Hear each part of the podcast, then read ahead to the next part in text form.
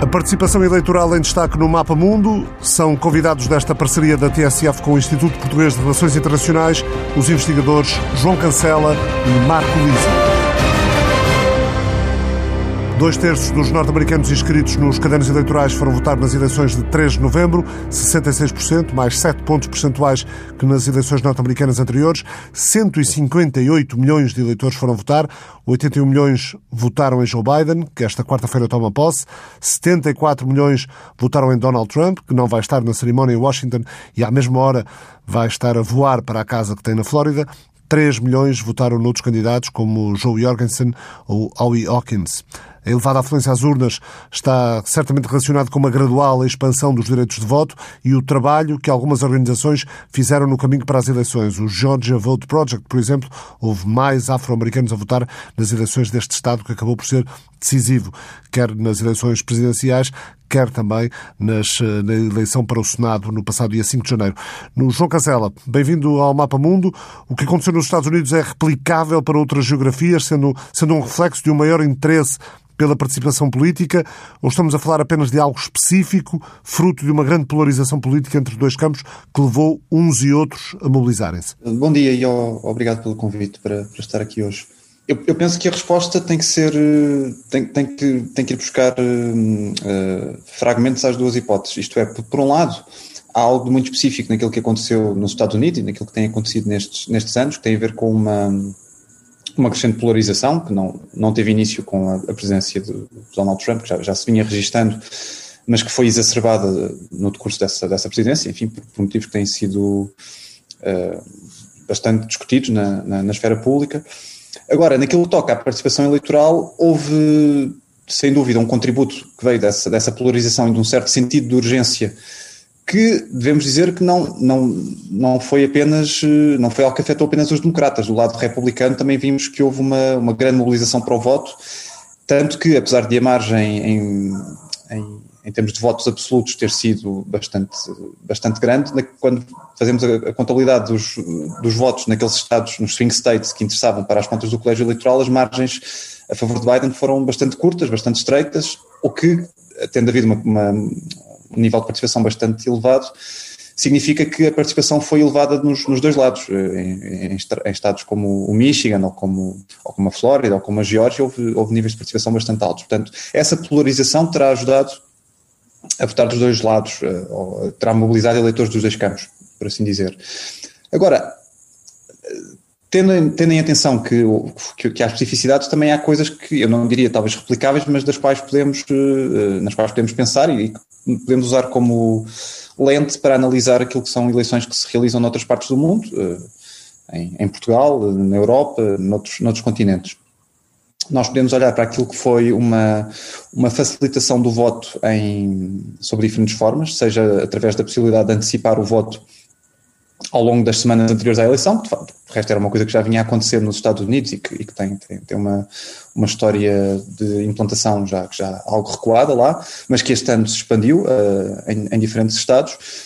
E depois há, uh, há aquilo que também é enfim, uma, uma, experiência que nos Estados Unidos tem bastante implantação já e que em alguns países da Europa também vai ganhando tração, mas que noutros encontramos algumas resistências, que é a institucionalização do, do voto postal, do voto por correio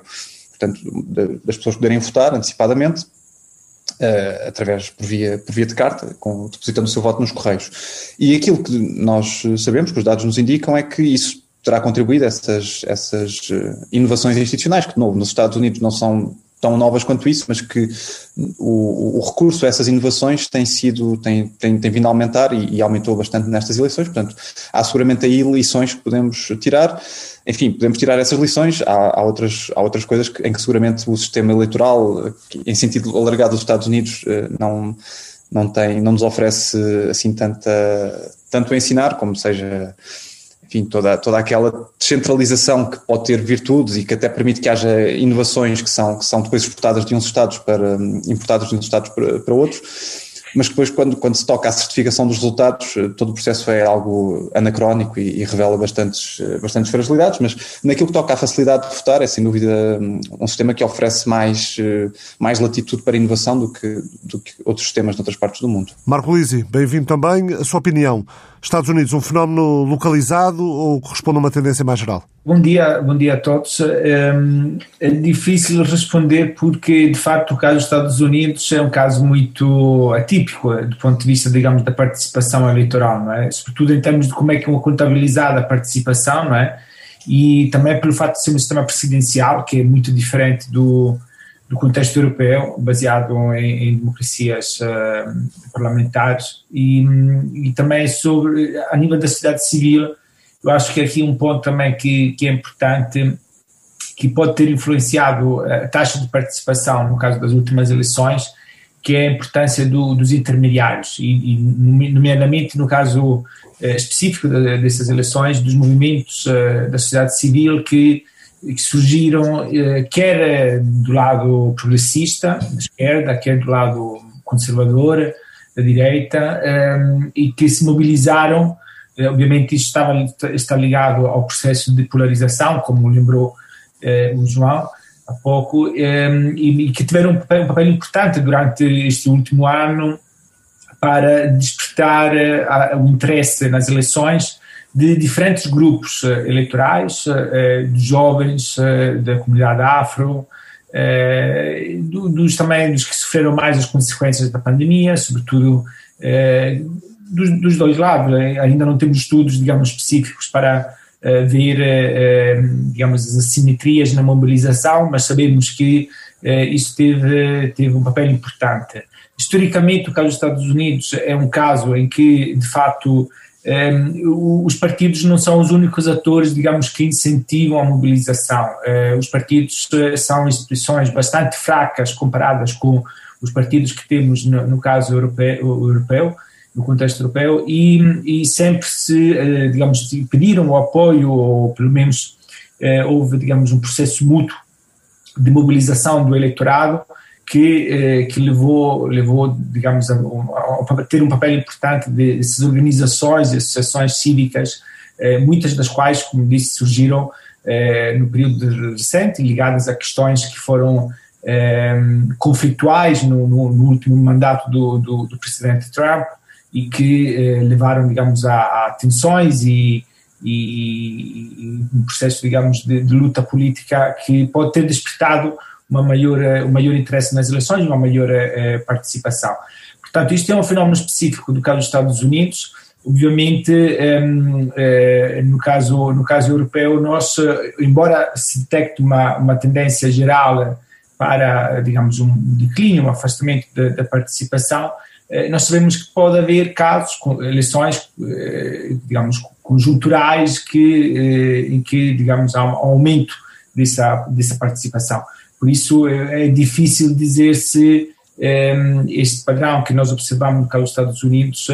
pode ser observado também no caso eh, da Europa. Este ano, para além das presidenciais em Portugal no próximo domingo, temos eleições gerais ou legislativas em Marrocos, Nigéria, Cabo Verde, que também tem presidenciais em 2021, tal como São Tomé e Príncipe, isto entre outros países africanos, eleições para governador na Virgínia e Nova Jersey nos Estados Unidos, legislativas no México, Argentina, Nicarágua e no Chile, presidenciais no Haiti, eleições gerais no Japão e legislativas em Hong Kong, na Holanda, na Bulgária, para o Parlamento Escocês, outros sufrágios locais no Reino Unido, na Catalunha, no Chipre, na Rússia, na Alemanha, presidenciais em Israel, no Irão e na Síria, quer Israel, quer os territórios palestinianos também têm eleições legislativas. Provavelmente vamos ter eh, uma hum, elevada participação eleitoral em alguns sítios, uma mais baixa participação noutros, mas conseguem identificar alguns traços gerais que nos permitam dizer que o interesse dos cidadãos eh, pela participação eleitoral eh, está a aumentar? O Marco falava nisso há pouco, eh, ou nem por isso? Não, isso, obviamente, o fenómeno da participação é, é, é, muito diferenciado. Em primeiro lugar, portanto, temos que distinguir o que é que são eleições presidenciais, o que é que são eleições para, o, para a Assembleia, para eleger deputados na, na, nos parlamentos, e, por outro lado, mesmo onde temos eleições presidenciais, temos que ver muito o que é que está em causa. Porque uma coisa é, por exemplo, uma eleição presidencial em França, onde de facto é, é a primeira, digamos, arena de competição, é, é, é, é, a eleição mais importante, não é? Outra coisa é uma eleição, por exemplo, na Irlanda, em que nós sabemos que os poderes do presidente, embora seja eleito também pelo, pelo povo, eh, são muito eh, residuais, são marginais, portanto, não é uma figura central do sistema político, não é? E nós, e nós, nós sabemos que há vários estudos empíricos que, que foram feitos sobre isso, não é? Que eh, quanto maior for, eh, digamos, a, a, o, o que é que está em causa, quantos maiores forem os poderes do presidente e o papel que o presidente tem, maior tende a ser a taxa de participação. Nós temos o caso, por exemplo, da França, onde constantemente as taxas de participação para a eleição do presidente da República são maiores do que para a, para a Assembleia eh, Legislativa, não é? Portanto, nós temos por volta de 70% da participação eh, nas eleições presidenciais, enquanto que nas eleições para a Assembleia estão por volta de 40% a 50%, não é? Portanto, historicamente tem vindo a ser assim. O caso do Chipre também é, é um caso sui generis no contexto europeu, onde temos um sistema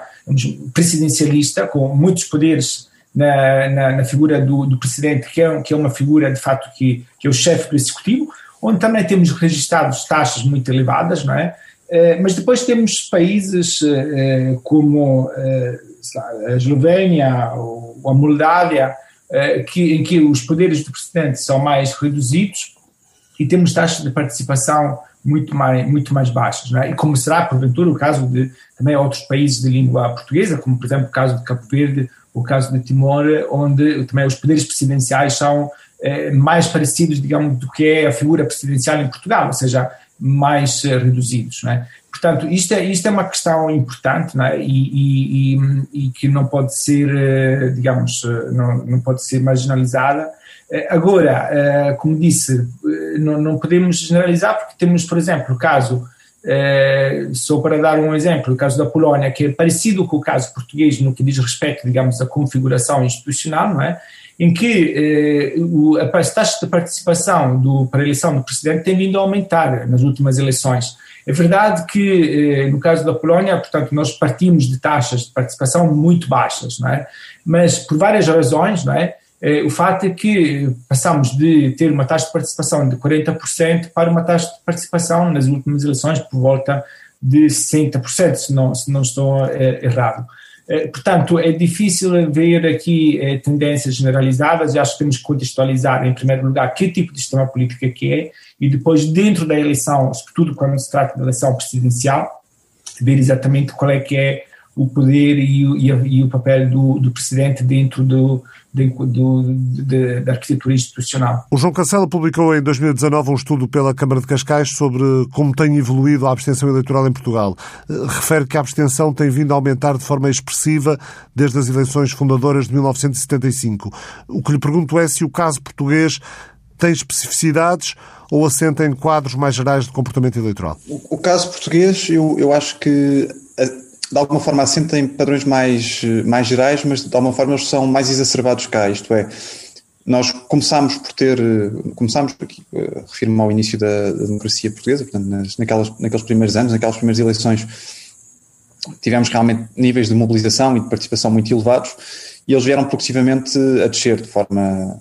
enfim, aparentemente paulatina, mas que se foram acumulando e uh, foram descendo praticamente cerca de 9 pontos percentuais por década, pensando nas, nas, nas eleições legislativas para o, para o, Parlamento, começando a contar desde a, as eleições para a Assembleia Constituinte. Esse, esse processo é, é transversal a outras sociedades europeias, tem, tem a ver, em parte, aquilo que muitos estudos mostram, com o afastamento progressivo das gerações mais jovens da, uh, da política, da arena eleitoral, não necessariamente da política, porque quando quando vamos analisar nos estudos de opinião qual é que é a propensão que, que os mais jovens têm para participar de outras formas, seja assinando petições ou participar em manifestações, eles muitas vezes tendem a ser mais predispostos a agir e até a reportar níveis de, de atividade mais elevados do que, do que os mais velhos. Mas quando, toca, quando toca ao voto, e aqui pode haver, eh, pode haver também uma, uma, eh, uma ligação com, com aquilo que é uma, uma, uma crescente um crescente desligar, um crescente afastamento em relação aos partidos políticos, em relação a essas uh, estruturas de, uh, de, representação mais, mais tradicionais. e, portanto, o, o caso português uh, apresenta essas, essas, essas características que de alguma forma são observáveis em, em outros países, mas que de alguma maneira são aqui mais, mais visíveis. Depois, aquilo, aquilo que temos também e, e que pode ajudar a explicar é uh, uma alguma alguma tendência para resistirmos a inovações institucionais que têm vindo a ser experimentadas noutros países, relacionadas com aquilo que dizíamos há pouco, que, que, que tem sido experimentado nos Estados Unidos, relacionadas com o voto antecipado ou o voto por correspondência, que em Portugal, apesar de tudo, tem, agora nas eleições mais recentes, tem vindo a, a experimentar eh, elementos relacionados com a, o voto em, em mobilidade, o voto antecipado porque aquilo que nós, nós sabemos também é que nos estudos de opinião os jovens tendem a, apontar como uma das razões para, para não votar o, o, facto de não terem tempo ou de não ser conveniente deslocarem-se às urnas. Pode ser, pode ser uma má desculpa, podemos, podemos achar que é, que é bastante questionável isso, mas ainda assim, naquilo que toca a tornar o voto mais conveniente, há países que têm tentado. Uh, tornar de facto o ato de votar mais, mais simples, mais facilitado e que então eh, instituem, por exemplo, eh, mesas de voto perto de zonas onde tipicamente se aglomeram jovens, noutros, noutras épocas que não, que não as da pandemia, como nas, nas universidades ou em, em zonas de lazer, e dessa forma facilitar o direito de voto. E nós, eh, em Portugal, temos um, um sistema de, de realizar as eleições que tem, enfim, tem, tem tem a sua, a sua marca genética também naquilo que foi o legado da ditadura e a necessidade de garantir que, que o voto era, era íntegro e tinha, eh, era, era, eh, era realmente secreto e em que procuramos atribuir às pessoas eh, a garantia de que podem votar em segurança e em segredo, e isso pressupõe a deslocação a, uma, a um, um sítio que oferece essas condições. Portanto, temos algumas resistências institucionais, parece-me, a, inovar desse ponto de vista, o que pode também ajudar a explicar a nossa tendência para o crescimento da, da abstenção. Eu, eu, eu, gostava só de fazer uma ponto com algo que o Marco disse há pouco, que tem a ver com uh, o modo como diferentes eleições uh, para diferentes órgãos podem, podem ter diferentes níveis de participação. E o caso da Polónia eu acho que é, é interessante, porque sendo uma eleição que já se realizou na, nesta época de pandemia e com teve que ser adiada, de resto, aquilo que se verificou foi, de alguma forma, uma, uma certa instrumentalização por parte do, do candidato incumbente, que, que, que, já estava no poder, o presidente Duda, que de alguma maneira uh, pôde fazer uso de um, de um campo, de um, uh, de um, de um campo de campanha mais ou menos assimétrico, em que ele, uh, tendo as suas funções, no cumprimento das suas funções, podia ser fazer campanha e ser filmado pelas televisões a desempenhar a campanha, enquanto que uh, o, o, seu oponente não, não, não, não podia fazê-lo de facto, porque estavam em vigor medidas bastante restritivas de, de confinamento. E, e parece-me que essa é uma, uma das lentes que nós podemos usar para olhar para a participação também nos próximos, nos próximos meses, é de que forma é que há um há uma tentativa da parte de algumas forças, mais ou menos pronunciada, para uh, procurarem garantir que a sua, a sua continuidade no poder pode ser facilitada de, não diretamente pela manipulação, essa é uma palavra demasiado forte, mas de alguma forma por tentar moldar as regras, as regras do jogo, seja pelo calendário, pelas regras que estão em vigor durante a campanha eleitoral e eu acho que esse é um, é um ângulo que sem dúvida vai marcar as eleições deste ano eleitoral com todos aqueles atos de que, de que o Ricardo falava há pouco e que enumerou. Marco Luís, e não referi há pouco a sua Itália, que talvez ainda vá a votos este ano, com o acentuar da crise entre Matteo Renzi e Giuseppe Conte, uma maior participação eleitoral nas sociedades ocidentais atuais pode estar também relacionada com uma maior preocupação do centro político em relação ao crescimento dos extremos, nomeadamente do populismo da extrema-direita? Bom, é o que nós observamos até agora, de fato, é que, sobretudo eh, durante o período da crise económica eh, e, e, sobretudo, depois também com a, a, crise da imigração que surgiu depois em 2015, houve de facto um processo de maior polarização na maioria dos países europeus e, e a emergência de novas forças políticas Portanto, este processo, julgo, foi, digamos, a principal, o principal responsável pela um, mobilização de novos grupos de eleitores que, em alguns casos, eh, de fato estavam afastados da vida política e que encontraram, digamos, novas motivações para intervir. Eh, quer do lado da esquerda, mais ligadas, a, digamos, mais relacionadas a questões económicas, quer do lado da direita, ligadas a questões eh, como, por exemplo, nacionalismo e eh, o medo da imigração, etc, etc. Portanto, eh, esta polarização muitas vezes tem beneficiado os, no, os novos partidos, os novos atores. E isso tem vindo, obviamente, a ter mudança, a, afetar, digamos, do ponto de vista dos sistemas partidários como nós conhecemos tradicionalmente, eh, por exemplo, na Grécia, em Espanha, também na Alemanha e em outros, em outros países. Eh, e, e está bastante, digamos, congruente com o que nós conhecemos também a nível da literatura, ou seja, quando uh, há uma maior polarização e há uma maior fragmentação, ou seja, há uma maior diversidade das forças políticas, a oferta política, digamos, é, é, é tem um processo de renovação e diferencia-se mais a novos temas que são discutidos e debatidos. Isso normalmente está, digamos, é um incentivo para que haja maior eh, mobilização.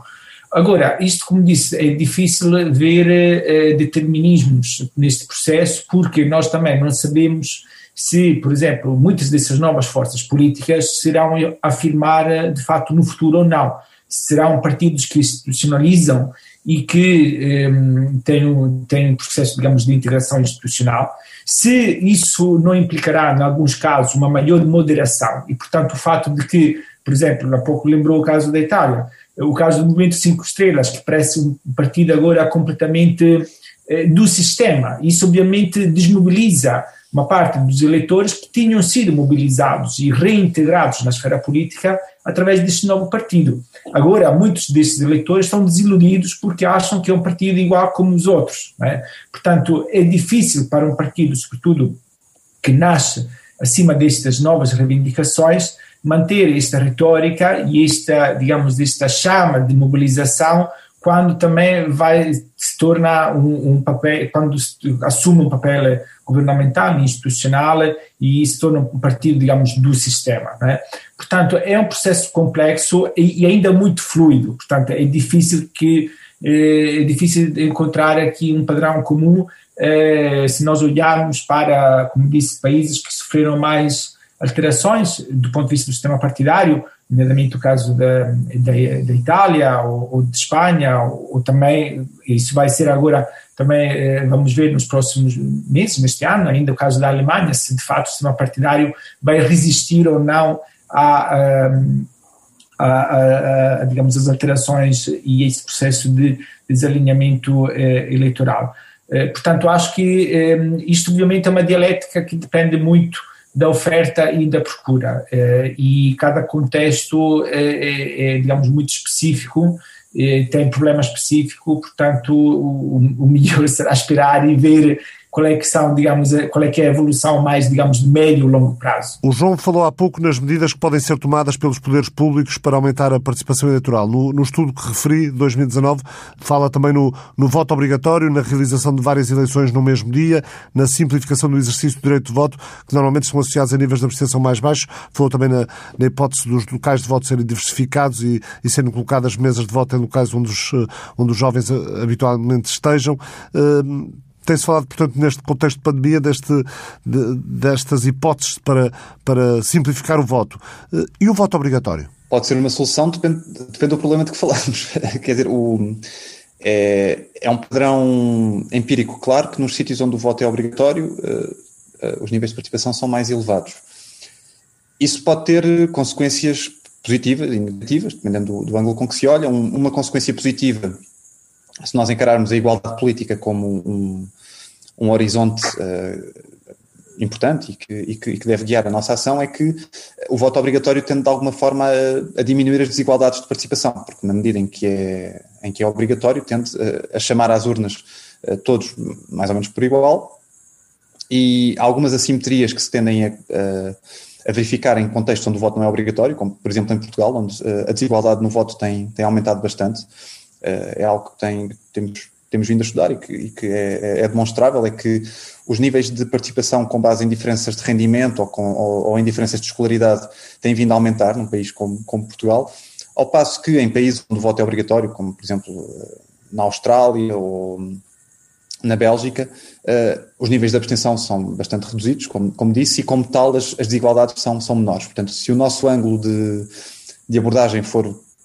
aquele segundo o qual é importante reduzir as desigualdades de participação, então sim, o voto obrigatório pode ser uma solução. Contudo, eh, podemos também adotar uma, uma postura um pouco mais liberal, por assim dizer, e, e, e pensar que podemos ser objetores de consciência em relação ao voto, ou que não, ninguém deve ser obrigado a, a participar uh, contra a sua vontade num, num, processo democrático, na medida em que a democracia deve incluir as vozes, as vontades, os interesses de, de todos, mas obrigar alguém a pronunciar-se pode ser, em última instância, atentatório da sua, da sua liberdade individual. Esta é, é outra perspectiva. Portanto, há, há, aqui um equilíbrio que, que enfim, que, que as sociedades e que, que, que, todos, de alguma forma, temos que, temos que pensar nele entre aquilo que é impor uma, uma obrigação ao outro e tentar reduzir aquilo que são as, as consequências negativas da desigualdade que advém da, da, do facto do voto ser facultativo. Portanto, dependendo do peso que nós dermos a cada um desses critérios, a, a, resposta será diferente em relação à possibilidade do voto obrigatório como solução. De que forma o comportamento eleitoral em Portugal se diferencia das outras democracias? Era uma pergunta que o Marco Lisi eh, fazia no seu livro, publicado também em 2019, chamado Eleições, Campanhas Eleitorais e Decisão de Voto em Portugal. Eh, a conclusões é que chegou, Marco Lisi? Uh, nós observamos, digamos, uh, que o eleitorado português eh, digamos, tem como base nas, das suas escolhas vários fatores. E, digamos, os fatores mais importantes, um, ehm, digamos, não são muito diferentes do que um, ehm, nós observamos nas outras democracias europeias. Eu acho que, um, ehm, na, no que diz respeito, a, digamos, às, às especificidades, talvez a questão que, que, se coloca no caso português, por, por enquanto, não é? pelo menos até o estudo eh, vai até 2015, portanto não apanha as últimas eleições, não é? onde observamos já uma certa um, uma dinâmica, digamos, de mudança, maior mudança em relação às outras às eleições anteriores, não é? Mas pelo menos até 2015, digamos, as especificidades maior era a importância, eh, digamos, dos chamados eh, dos fatores ideológicos, portanto, a questão da esquerda-direita e também da identificação partidária. Isso tem a ver, obviamente, como também dizia há pouco, com o fato de os atores partidários terem permanecido até agora eh, substancialmente os mesmos. Portanto, não tem havido uma grande transformação, eh, uma grande inovação do ponto de vista dos protagonistas eh, eh partidários do sistema político eh, e que conseguiram, de facto, eh, manter fiéis uma boa parte do eleitorado. Nós observamos o portanto, outra especificidade no, no caso português está ligada essencialmente à questão da, da participação, como disse eh, o João no começo, né? Eh, a questão que nós verificamos no caso português, que é diferente de outras democracias europeias, é que muitas pessoas insatisfeitas que não se reconhecem nos principais partidos, em vez de votar nas alternativas que se apresentam às eleições, portanto, os partidos novos, os partidos menores, têm preferido eh, afastar-se da política e, e abster-se. Isso tem sido um processo muito, digamos, rápido e, e, e intenso, eh, sobretudo a partir de meados dos anos 90 e agora também nas últimas, nas últimas duas décadas. Eh, portanto, isto, isto é de facto uma particular que tem contribuído a manter, digamos, a estabilidade do sistema partidário, não é? Ehm, e fazer com que, digamos, do ponto de vista dos, dos eleitores que ainda acham que vale a pena uh, votar e ir uh, às eleições, ehm, ainda se reconhecem, digamos, nos principais partidos, portanto, não tem, não tem havido, digamos, uma, grande mudança. É claro que eh, há uma grande parte dos eleitores que eh, pode ser influenciada pelo contexto da campanha eleitoral. Nós sabemos que, por exemplo, a questão da, líder, da, da personalização das eleições e dos candidatos ao cargo de primeiro-ministro é um fator importante, mas isso é um processo comum a outras democracias europeias. Portanto, isso que nós observamos também em outros contextos é que, por vários uh, fatores, a nível da tipo de comunicação política, é, a, a, a, desintermediação, ou seja, o, fator, o fato de que cada vez mais os eleitores se identificam diretamente na personalidade, na, nas personagens principais, digamos, do, da competição, isso obviamente tem vindo a assumir um peso cada vez maior em qualquer tipo de eleição, que, que seja legislativa, que seja presidencial, que seja nova democracia ou velha democracia. Portanto, isto é um fator, digamos, comum, não é? E, portanto, eu acho que, de fato, o que nós observamos até agora é, é, é uma, desconfiança do eleitorado português em apoiar, digamos, em massa uh, os novos partidos e as alternativas aos partidos existentes. Tem preferido mais a abstenção do que o voto, digamos, uh, de protesto ou, ou anti, antissistémico, até agora, mas isso seguramente pode mudar no futuro, porque nós sabemos que há uma grande, um grande terreno fértil para uma mudança, um, ehm, de, pelo menos de uma boa parte do, do, do eleitorado. Só, só uma questão aqui que queria uh, voltar a discutir no último ponto que estava a falar o, o João sobre a questão da inovação do, de, do, dos incentivos institucionais para uma maior participação. Eu acho que, de facto, é, é um debate importante que eh, tem que ser assumido com maior frontalidade por parte da elite política, porque isso nós eh, ouvimos eh, vários protagonistas e dirigentes partidários queixar-se da diminuição da participação, mas depois pouco fazem para aumentar a participação política, não só a nível das eleições, mas também em outras esferas, digamos, fora das eleições legislativas, como por exemplo o caso dos referendos, que são muito pouco utilizados, contrariamente ao que acontece nos outros países europeus, onde há uma maior eh, participação, maior utilização de democracia direta através dos referendos. Em Portugal, não, há uma grande desconfiança na utilização dos referendos. E também, por exemplo, há sinais negativos em relação às petições que agora são muito mais difíceis de utilizar por parte dos cidadãos. Portanto, há sinais contraditórios da elite política e uma certa hipocrisia em dizer que é preciso aumentar a participação dos cidadãos, mas depois, quando é preciso dar sinais concretos, os sinais são no sentido contrário. E agora, obviamente, é a altura pior para fazer inovações eh, institucionais por causa do contexto da pandemia, como, por exemplo, a questão do debate do voto eletrónico. Eu acho que é um debate que devia ser é, é, é, assumido e feito, digamos, com, com rigor, mas obviamente não neste contexto, porque agora é um momento menos oportuno para avançar com este tipo de inovações, porque depois, se correr mal, eh, dá-se a culpa ao voto eletrónico, quando na verdade pode haver outras razões por trás e, portanto, não é desejável, acho eu, agora estar a, fazer, eh, eh, digamos, grandes inovações. É? Tendo em conta a forma como decorreu o processo eleitoral, quais são os grandes desafios que enfrenta a administração Biden que amanhã toma posse? João. Bem, uh, há, o, há um primeiro desafio que me parece talvez o mais, mais espinhoso de todos, que é conseguir realmente governar de uma forma que seja considerada legítima por, por todos os americanos. Quer dizer, nós, nós sabemos que, olhando para os dados, uh, há uma parte muito importante do, do Partido Republicano, que de resto até tem, tem representação no Congresso,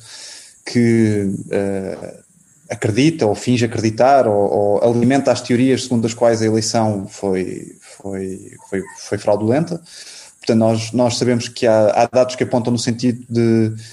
uma porcentagem aproximadamente 30% dos republicanos apoiar aquilo que aconteceu uh, no,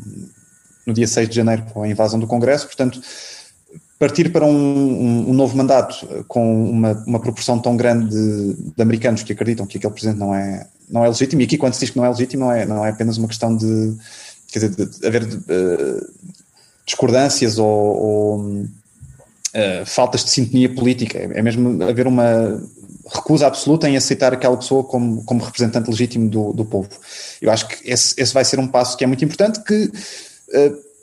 paradoxalmente talvez possa. Uh, eu não, não, sou especialista na política americana, mas penso, penso que pode ser de alguma forma facilitado pelo facto do, do, do Partido Democrata dispor agora daquela maioria muito periclitante no Senado, os 50-50, mas com desempate por Kamala Harris, em que de alguma forma o Presidente Biden vai poder impor a sua a sua agenda, enfim, não com tanta latitude porventura como quando a maioria fosse mais folgada e se pudesse contornar alguns, algumas uh, uh, minorias de veto, mas ainda assim eu acho que essa, essa margem pode permitir dar algum desafogo naquilo que é a confirmação de nomes, naquilo que é uh, o início de programas de políticas públicas que possam de alguma forma aliviar a pressão do, da economia nos Estados Unidos, através de subsídios e de estímulos à, à produção e ao emprego e que isso de alguma forma acaba por ter um efeito spillover que, que não, não afeta apenas os democratas, mas que de alguma, de alguma forma beneficiando também uh, o país como um todo, possa contribuir para uh, diminuir a tensão, por assim dizer, e, e dessa forma uh, dar um pouco mais de margem, mas uh, devo dizer que fico, não, não, não, estou especialmente otimista, mas, mas acho que esse, esse é talvez o, o principal desafio. Marco? Há, há, dois problemas. Claramente eh, há um problema de agora recuperar a confiança no processo eleitoral, porque o, o que tem feito a administração Trump nos últimos anos foi constantemente, digamos, ameaçar ou diminuir a legitimidade das instituições democráticas e agora, sobretudo, do processo eleitoral. Nós sabemos que um, ehm, o, o, processo eleitoral, no caso dos Estados Unidos, é um processo complexo e que já, já apresentou, uh, desde, como sabemos, as eleições do Bush contra o Al Gore, da Flórida, portanto, é, é, é, há, há, problemas estruturais do processo eleitoral que, que vêm de trás foram, se intensificando no, nos, nas últimas eleições, em 2016 e agora em 2020, e, eh, paralelamente, portanto, tem, tem havido uma um, ehm, cada vez maior desconfiança e deslegitimação no, na, nas instituições representativas. Portanto, o, acho que o, o, principal desafio para a administração Biden é, de facto, é restabelecer a confiança nas principais instituições, eh, no processo eleitoral, portanto, nas eleições, no, nos no Congresso e no Senado, nos tribunais, eh, e depois tentar, isso é, uma, digamos, um desafio mais sistémico, de facto, eh, aproximar, reduzir esta grande polarização e aproximar o lado democrata e o lado republicano, porque até agora isso tem possibilitado fazer escolhas, digamos, de reformas estruturais que precisam do, do apoio ehm, bipartidário e, uh, e, um consenso, sobretudo face aos grandes desafios que se colocam agora por causa da pandemia e também a nível internacional por causa da competição com a China e com o papel dos Estados Unidos em várias frentes internacionais, não só uh, com a Ásia, mas também o papel que tem tido eh, no Médio Oriente e, e noutros, noutros lados do mundo. Portanto, isto obviamente é, é, um desafio que se coloca à administração Biden, sobretudo por causa da, eh, da recuperação do multilateralismo e, como disse, com a cooperação com eh, outros parceiros fundamentais que têm um impacto a nível também da estabilidade de muitas áreas geográficas não é? e, e regimes democráticos. Muito obrigado a ambos. O Mapa Mundo, parceria da TSF com o IPRI, Instituto Português de Relações Internacionais, regressa na próxima semana.